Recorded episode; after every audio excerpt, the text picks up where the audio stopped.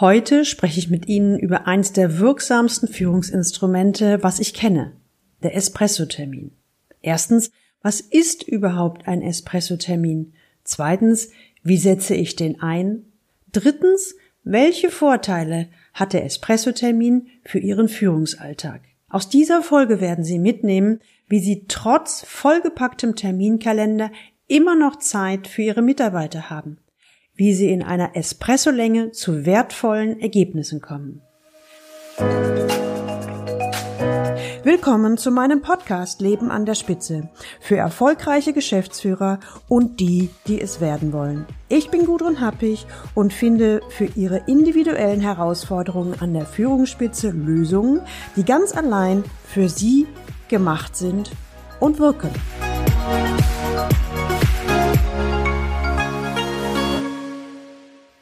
Frau Happig, in meiner neuen Rolle als Vorstand muss ich mich noch einarbeiten. Das ist klar. Es liegt viel auf dem Tisch und aktuell bin ich meistens mehr im operativen Tagesgeschäft eingebunden, als ich das für die Zukunft möchte. Ein Termin jagt den anderen. Wenn ich dann mal etwas Luft habe, möchte ich meinen Mitarbeitern Ansprechbarkeit signalisieren und mache meine Bürotür auf. Ich möchte ja als Vorbild vorangehen. Aber ehrlich gesagt, ich bin total genervt, wenn dann doch ein Mitarbeiter in der Tür steht. Dr. Behrens, Finanzvorstand eines börsennotierten Unternehmens, ist sichtlich gefrustet. Dr. Behrens ist seit wenigen Monaten Finanzvorstand in einem börsennotierten Unternehmen. Seine neue Position bereitet ihm sehr große Freude. Seine Vorstandskollegen sind extrem innovativ und modern. Außerdem kann er mit denen sogar in gewissem Maße Klartext reden. All diese Rahmenbedingungen erfüllen ihn, weil er weiß, dass es überhaupt nicht selbstverständlich ist. Er fühlt sich akzeptiert, gehört, ernst genommen, alles super. Er wusste bereits, bevor er die Positionen übernommen hat, dass es im neuen Unternehmen sehr, sehr viel zu tun gibt. Er formuliert es so, hier muss mal so richtig aufgeräumt werden. Da liegt der Staub noch auf den Akten, sagt er natürlich im Scherz. Nein, aber mal im Ernst. Ich habe knapp zehn Directs. Die sind mehr oder weniger ganz okay. Also zumindest will ich. Aber ich brauche viel mehr Zeit, um mich um sie zu kümmern. Daneben muss ich ja auch noch Strategien für die Zukunft entwickeln. Tja. Und wenn ich dann mal ein wenig Luft habe, mache ich meine Bürotür auf, damit ich, naja, nach außen deutlich mache, ich bin für euch da, sprecht mich an. Also das Prinzip der offenen Tür, von dem man ja überall hört, dass es super ist. Meine Realität sieht allerdings ein bisschen anders aus. Wenn dann nämlich doch einer im Türrahmen steht, dann freue ich mich nicht wirklich. Letztendlich fühle ich mich sogar eher gestört. Natürlich bemühe ich mich um Höflichkeit, aber eigentlich, wenn ich so ganz ehrlich zu mir bin, dann bin ich genervt weil ich ja unterbrochen werde. Immerhin sitze ich ja nicht die ganze Zeit im Büro und bohre mit meinem Finger in der Nase und habe nichts zu tun. Ich mache das zwar noch, aber ich merke, das halte ich nicht mehr lange durch. Ich habe es auch versucht, indem ich vieles per Mail klären wollte. Sprich, jemand schreibt mir eine Mail, meistens verstehe ich dann nicht genau, was der andere meint, oder ich habe noch Rückfragen. Im nächsten Schritt rufe ich ihn an, sobald ich Zeit dafür habe, doch hm, natürlich ist klar, dass der Mitarbeiter da nicht am Platz ist oder keine Zeit hat. Also habe ich versucht, das Problem ausschließlich per Mail mit dem Mitarbeiter zu lösen. Das endete immer wieder in einem E-Mail-Ping-Pong und kostet unheimlich viel Zeit und geht meistens schief. Frau Happig, Sie sehen, ich habe schon so einiges ausprobiert, aber funktioniert hat noch nichts so richtig. Und ich möchte auch wirklich mehr für meine Mitarbeiter da sein. Das ist gerade jetzt notwendig. Sie sehen, Frau Happig, ich habe mein Problem erkannt. Ich habe keine Zeit, aber ich weiß, dass ich mehr für meine Mitarbeiter da sein müsste. Mir ist bewusst, dass die regelmäßigen Jourfixe nicht ausreichen. Was soll ich jetzt tun? So richtig viel Zeit zum Ausprobieren habe ich jetzt auch nicht. Als ich Dr. Behrens zuhöre, natürlich heißt er in echt anders, rattert es in meinem Hirn. Ich kenne Dr. Behrens schon länger, die Vertrauensbasis ist da, er hat schon viel erreicht. Er formulierte gerade im letzten Termin, Dass ich jetzt unter den zahlreichen Mitbewerbern die Position als Finanzvorstand tatsächlich bekommen habe, ist sicherlich ein Ergebnis unserer Zusammenarbeit.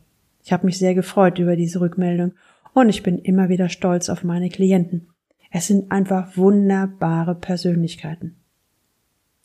Ich weiß, da ich eben schon länger mit Dr. Behren zusammenarbeite, dass ich bei ihm gleich zum Punkt kommen kann.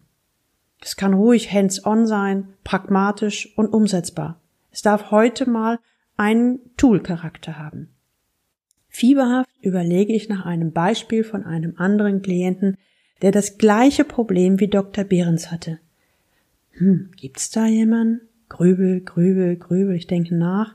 Und nach einiger Zeit fällt mir Dr. Lessig ein. Direkt unterm Vorstandsvorsitzenden in einem börsennotierten Konzern. Er ist vom Typ her ähnlich zu Dr. Behrens und er hat mir mal seine Lösung erzählt. Der Espresso-Termin. Sie sehen, es ist nicht alles an Ideen und Lösungen auf meinem Mist gewachsen. Manchmal erzählen mir auch Klienten einfach so wunderbare Ideen, dass ich sie gerne aufnehme. Wenn es passt, biete ich sie auch anderen Klienten an.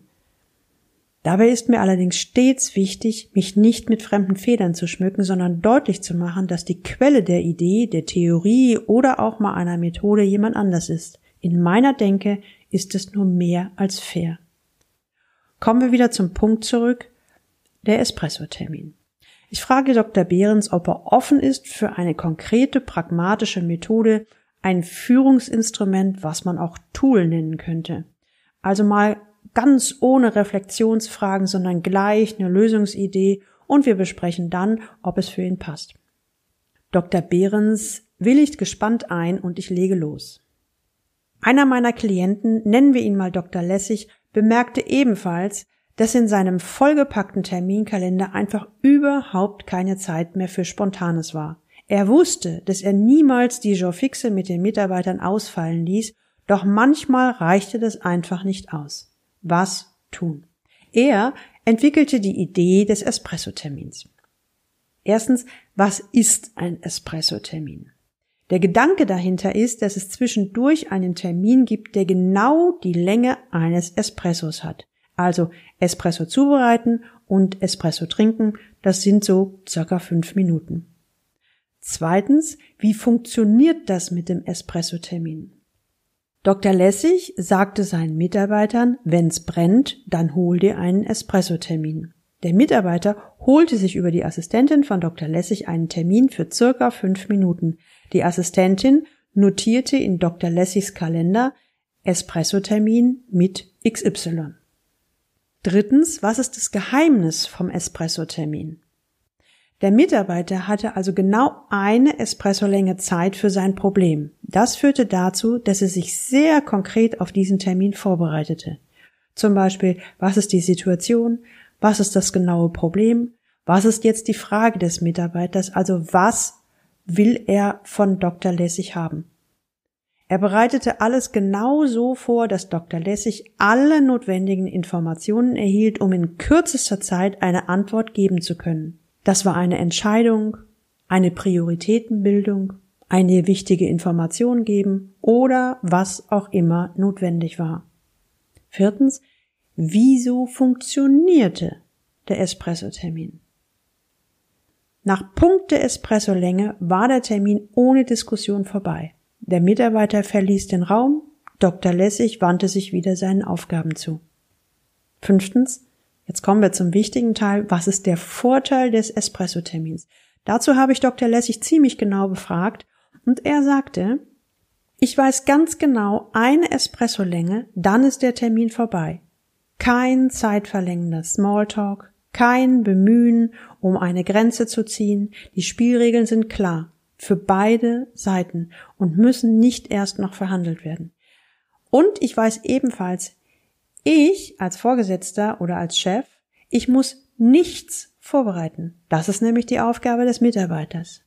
Er muss die Infos so aufbereiten, dass in fünf Minuten ein klares Ergebnis möglich ist. Und ebenfalls weiß ich, nach diesem Espresso-Termin weiß ich, dass mein Mitarbeiter weiterarbeiten kann. Insgesamt sparen wir unheimlich viel Zeit und Geld und wahrscheinlich noch viel mehr. Ich fragte Dr. Lessig, was denn die Vorteile für den Mitarbeiter sind, und er sagte, ja, das habe ich meine Mitarbeiter auch gefragt. Und da kam in der Regel immer folgende Antwort. Der Mitarbeiter weiß jetzt, dass er innerhalb kürzester Zeit einen Termin, sprich einen Espresso-Termin mit mir bekommt. Er muss nicht auf das nächste Jour fix oder die zufällige Begegnung auf dem Flur warten. Ebenso braucht er nicht zu versuchen, mal eben zwischendurch mich anzurufen. Denn das wäre ja auch wieder eine Störung. Der Mitarbeiter weiß, dass er genau eine Espresso-Länge, circa also fünf Minuten hat, um seine Frage vorzutragen um mit einer Antwort aus dem Termin zu gehen. Und damit das gelingt, muss der Mitarbeiter den Termin sehr gut und effizient vorbereiten. Er muss sehr schnell auf den Punkt kommen und im Ideal kann der Mitarbeiter formulieren, bereits vorher schon, was ist die eine Frage, auf die ich jetzt, Chef oder Dr. Lessig, eine Antwort brauche. Und als ich die Mitarbeiter befragt habe, sagte Dr. Lessig, habe ich auch sehr häufig als Vorteil gehört, dass der Mitarbeiter weiß, dass er tatsächlich eine schnelle und klare Antwort erhält. Also er weiß, ich kann definitiv weiterarbeiten. An dieser Stelle stoppe ich meinen Monolog und wende mich wieder Dr. Behrens zu. Genial, sagt Dr. Behrens, das kann ich mir sehr, sehr gut auch für mich und meine Umgebung vorstellen. Das ist schnell, konkret und auch machbar. Ich sehe den großen Vorteil darin, dass dieses ganze Hin und Her wegfällt, per Mail oder um, umeinander rumtelefonieren. Außerdem muss ich nicht mehr meine Bürotür geöffnet halten, wenn ich doch eigentlich lieber meine Ruhe möchte. Dr. Behrens grinst. Durch die klaren Regeln kann ich mir auch nicht vorstellen, mich fremdgesteuert zu fühlen. Also im Moment sehe ich überhaupt keinen Haken. Sie erzählen von Dr. Lessig, Frau Happig, dass er das scheinbar immer in seinem Büro gemacht hat. Stimmt es? Ja, antworte ich. Er liebt Espresso.